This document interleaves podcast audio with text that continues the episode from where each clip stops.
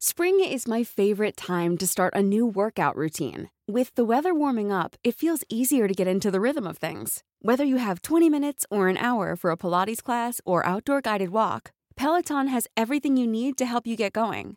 Get a head start on summer with Peloton at onepeloton.com.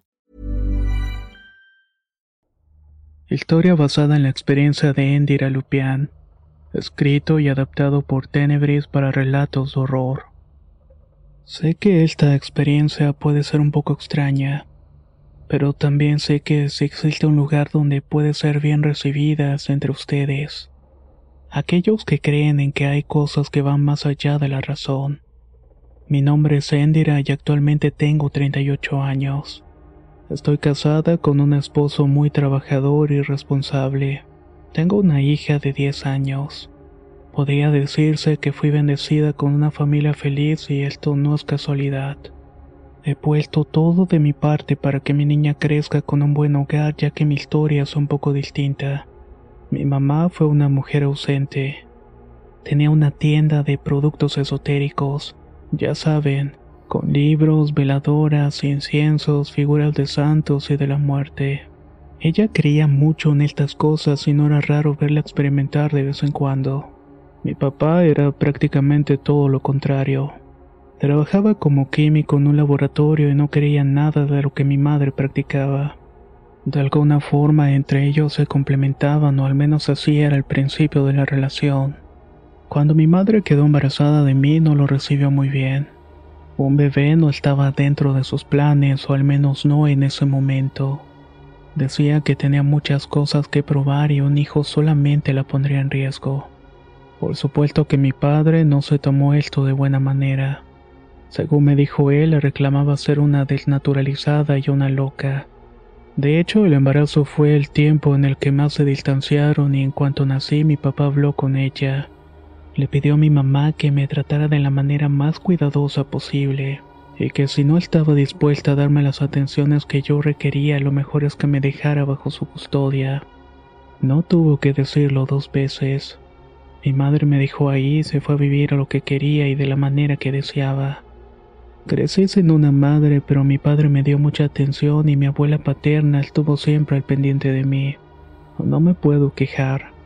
Finalmente, con la naturaleza que dan los años, pude entender un poco la postura de mi madre. No sé si vive o está entre los muertos, pero sea cual sea el caso, le deseo que le hubiera ido bien.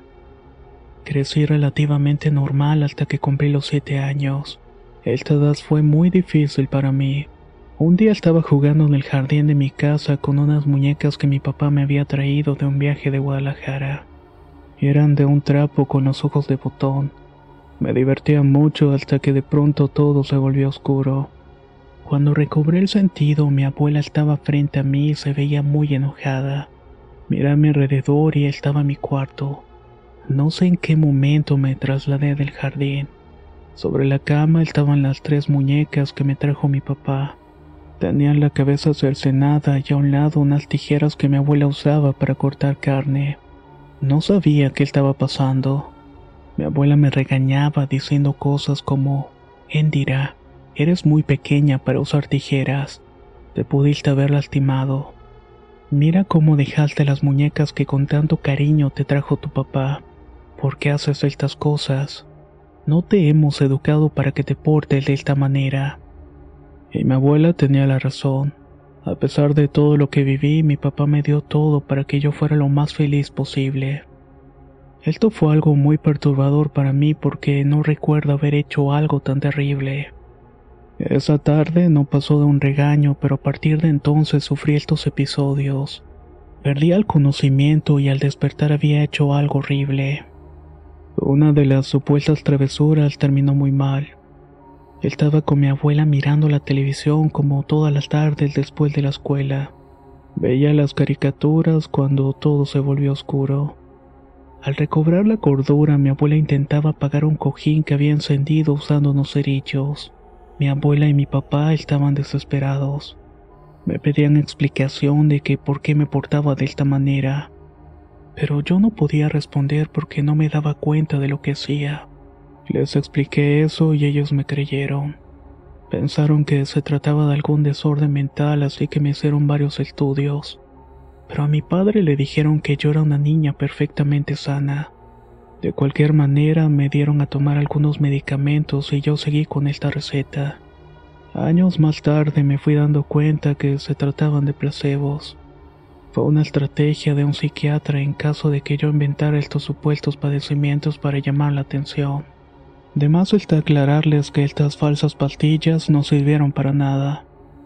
No sabían qué hacer conmigo. Yo comencé a sentirme atrapada como si fuera una intrusa dentro de mi propia mente, hasta que un día todo cambió. Fue cuando iba a cumplir los 12 años. Debo hacer énfasis de que fue esa edad donde tuve mi menarquía. No podría asegurarlo, pero creo que eso fue lo que detonó lo siguiente. Iba caminando hacia la secundaria cuando me detuve. Eso no fue algo que yo tuviera la intención de hacer. Fue como si algo tomara posesión de mi cuerpo. Me parece muy difícil de describir, pero lo haré de la manera mejor posible. Podría decirse que en ese momento podía ver qué pasaba a mi alrededor como si yo fuera la pantalla de un cine o una televisión. Yo no podía intervenir, pero sí podía observar. Mi cuerpo ya no fue hacia la secundaria, sino que caminó en dirección a una de las colonias más pobres de la ciudad. Me escondí detrás de un carro y esperé a que saliera una mujer de la casa.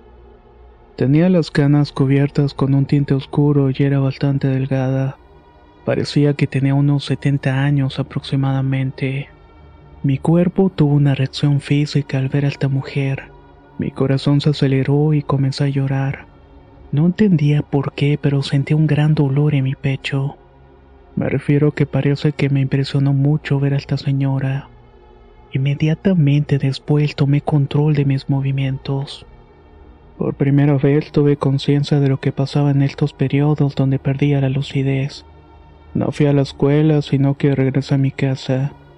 Le dije a mi padre que no me sentía bien a causa de los cólicos y que me permitiera faltar a lo que no se negó.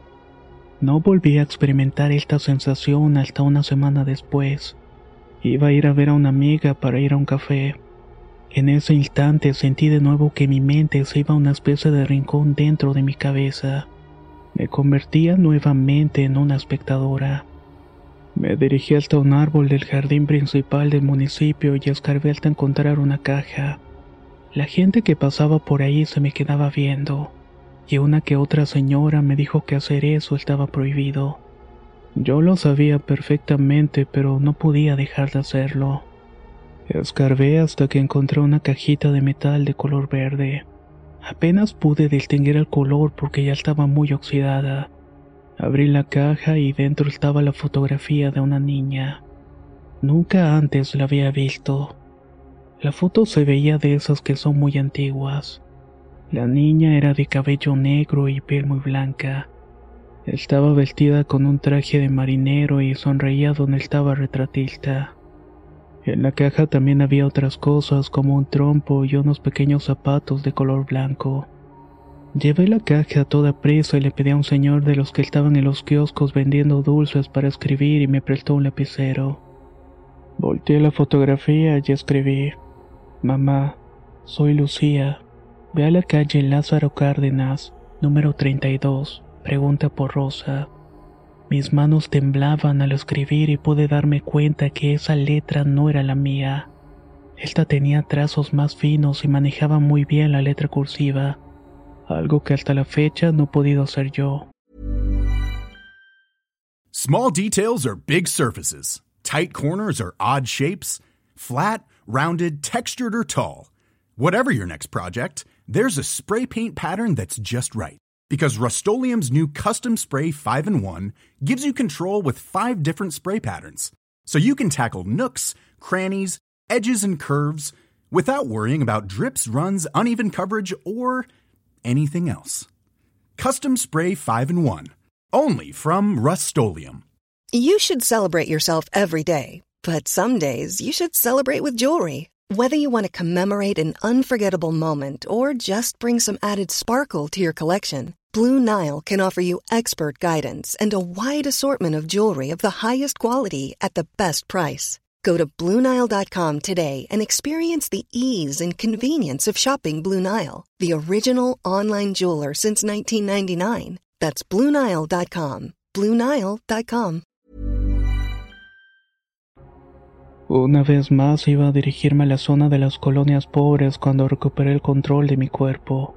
No pueden imaginarse la tremenda tristeza que me invadió al recobrar mis movimientos. Me puse a llorar como si me hubiera pasado algo muy malo. Un policía se me acercó para preguntarme si estaba bien y si quería que fuera a buscar a mis papás.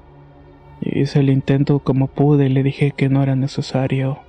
Con la caja de metal entre las manos regresé a mi casa. Me encerré en mi cuarto sin saber qué hacer y todo ese tiempo había pensado que tal vez estaba loca, que tenía alguna enfermedad mental que no se había descubierto, pero me di cuenta que una niña de nombre Lucía entraba en mi cuerpo y lo usaba. Yo sabía que esa niña estaba muerta y que algo muy malo le había pasado.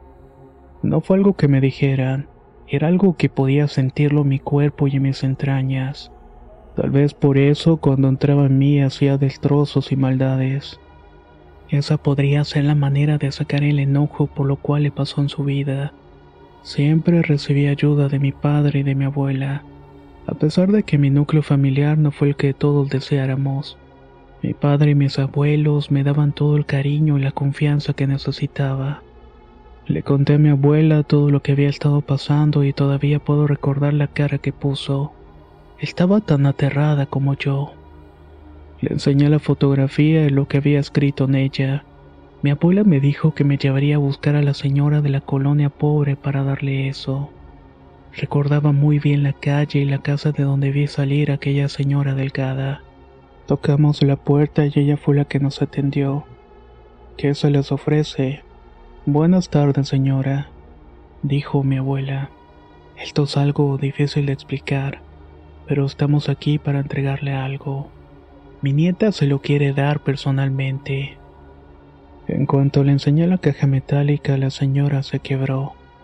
Me parece que no sabía cómo reaccionar porque estaba llorando y nos miraba con cierto miedo. No nos movimos de la puerta ni nosotros ni la pobre mujer que era un mar de lágrimas. Cuando pudo calmarse me preguntó que de dónde la había sacado. Arriesgándome a parecer una loca, le expliqué que desde los siete años tenía repentinos desvanecimientos en donde no recordaba lo que hacía. Pero eran cosas terribles. Cuando tuve la lucidez para saber lo que pasaba, la encontré a ella. También encontré la caja y conocí la existencia de Lucía. La señora obviamente estaba atónita escuchando mi historia. Nos pidió que entráramos y nosotras obedecimos. Adentro había muchos retratos de la niña Lucía. También tenía un altar con la Virgen de Guadalupe y la imagen del difunto Papa Juan Pablo II. Nos sentamos en su sala, muy modesta por cierto, y la señora nos contó que Lucía fue su única hija, pero una tarde que la mandaron a comprar unas cosas a la tienda no volvió. La buscaron por mucho tiempo pero nunca encontraron nada sobre su paradero. Los policías dijeron que posiblemente la habían secuestrado. El matrimonio de esta señora se desmoronó y terminaron por separarse ella y su marido. A pesar de los años, no perdió la esperanza de encontrar alguna pista sobre su querida Lucía. Cuando abrió la caja y vio las cosas, volvió a llorar. Entre sollozos nos explicó que uno de los juegos favoritos de Lucía era enterrar el tesoro. En ese tiempo el jardín del municipio no estaba tan arreglado. No había bancas para sentarse y los arbustos no se habían plantado todavía. Lucía, que al momento de desaparecer tenía siete años, disfrutaba enterrando lo que ella consideraba un tesoro en esos sitios. La señora no perdió el tiempo y fue a buscar la dirección que le dimos. Aunque mi abuela y yo nos ofrecimos a acompañarla, la mujer no quiso. De hecho, no la volví a ver. Fue algunos años después que supimos que al remodelar la casa número 32 de la calle Lázaro Cárdenas, habían encontrado el cuerpo de una pequeña. Los dueños nunca supieron dónde avisar ni a quién rendirle cuentas, solo enterraron a la pequeña en el panteón municipal bajo la leyenda de la niña desconocida. Eso le dijeron a la señora, y lo supe porque mi abuela visitó sin avisarme a mí para no mortificarme. Me lo hizo saber algunos años después. Me gustaría decirles que desde el momento en que la caja verde llegó a las manos de esta señora, no volví a sufrir episodios donde no tenía control sobre mí misma. Con respecto a lo que viví, tengo algunas teorías. No sé exactamente por qué me pasó esto a mí. Mi padre me llegó a decir que tal vez mi mamá estaba metida en la invocación de muertos y pudo haber jalado al espíritu de Lucía desde el reino de los difuntos. También me he documentado sobre algunos casos de resurrección en donde los niños sienten que son poseídos por el otro espíritu que intenta regresar a la vida. O tal vez fungí como medium para que esta niña tuviera su descanso eterno. Las dos teníamos siete años y todo cambió cuando dejé de ser una niña en muchos sentidos. Hasta la fecha no puedo dar una respuesta precisa a esto, pero me da mucho gusto haber ayudado a alguien en un tema tan delicado. Como mencioné al principio de esta historia, tengo una hija, y no puedo imaginarme el dolor y la angustia de llegar a perderla. Así que al haber dado descanso al alma de la madre sobre el paradero de Lucía me da mucha tranquilidad.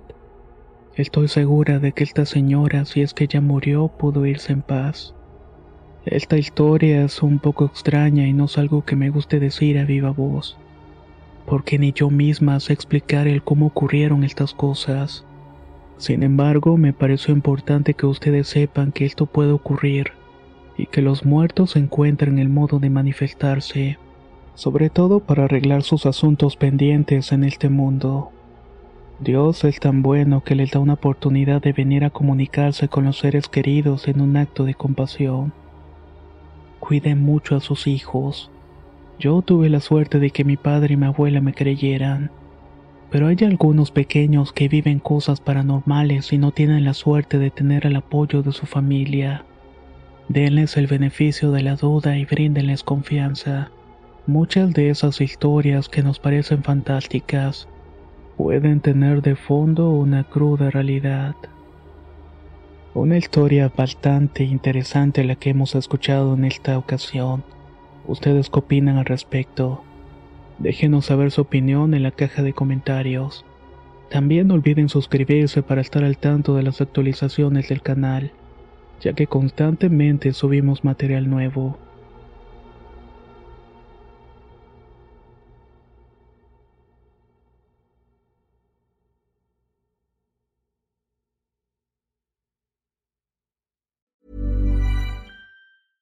Hey, it's Paige DeSorbo from Giggly Squad. High quality fashion without the price tag. Say hello to Quince. I'm snagging high-end essentials like cozy cashmere sweaters, sleek leather jackets, fine jewelry, and so much more. With Quince being 50 to 80% less than similar brands. And they partner with factories that prioritize safe, ethical, and responsible manufacturing. I love that. Luxury quality within reach. Go to quince.com slash style to get free shipping and 365 day returns on your next order. Quince.com slash style. If you thought the only way to get a more defined jawline with natural looking results was through surgery, think again. Juvederm Volux XC is a non surgical injectable gel filler that improves moderate to severe loss of jawline definition and can help you achieve natural looking results with little downtime. Even better, this improved definition lasts up to one year with optimal treatment. No maintenance required. Improve jawline definition for a smooth, sculpted look with Juvederm Volux XC. For important safety information and to find a licensed specialist, visit juvederm.com. That's J U V E D E R M.com. Not for people with severe allergic reactions, allergies to lidocaine, or the proteins used in Juvederm. Common side effects include injection site redness, swelling, pain, tenderness, firmness, lumps, bumps, bruising, discoloration, or itching. There's a risk of unintentional injection into a blood vessel, which can cause vision abnormalities, blindness, stroke, temporary scabs, or scarring. Talk to a licensed specialist to find out if it's right for you.